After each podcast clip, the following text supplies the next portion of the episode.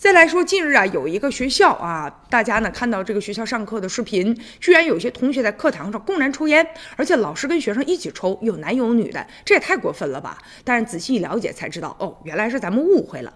这个学校呢是在云南的农业大学，学生们上课有这个集体抽烟的视频。不过视频当中啊，确实是显示啊，同学们集体在这吞云吐雾啊，而且课堂上摆放的烟草啊，还不只是一个品牌，学生们拿着这个火机和。烟啊，就在教室里面进行品鉴，而且呢，老师上课还在 A P P 上就写着说烟叶八大香型的分类。哎，为什么会上这个课呢？现在呢，学校啊就给解释了，说原来啊，人家是正常的一门课程，并且呢，这门课程呢要修满呢四十学时啊，才能得到这个学分儿。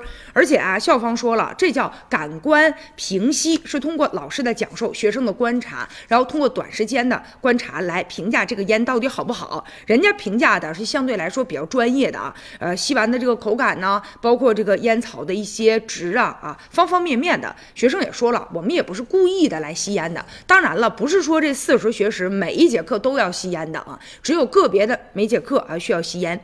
不过呢，吸烟有害健康，所以呢，也有些网友啊表示担忧了，说经常这么抽烟是不是也不行啊？其实呢，也是一种误解。你比如说咱喝酒，也有专门的品鉴的工作人员，还有学习品。饮酒的这些课程，不见得一定啊就是喝大酒。像吸烟呢也是一样，人家只是啊进行相应的品鉴，不等同于说啊每天都抽烟。这当然了，不同的专业我们可能不太了解，所以有一些误会也在所难免。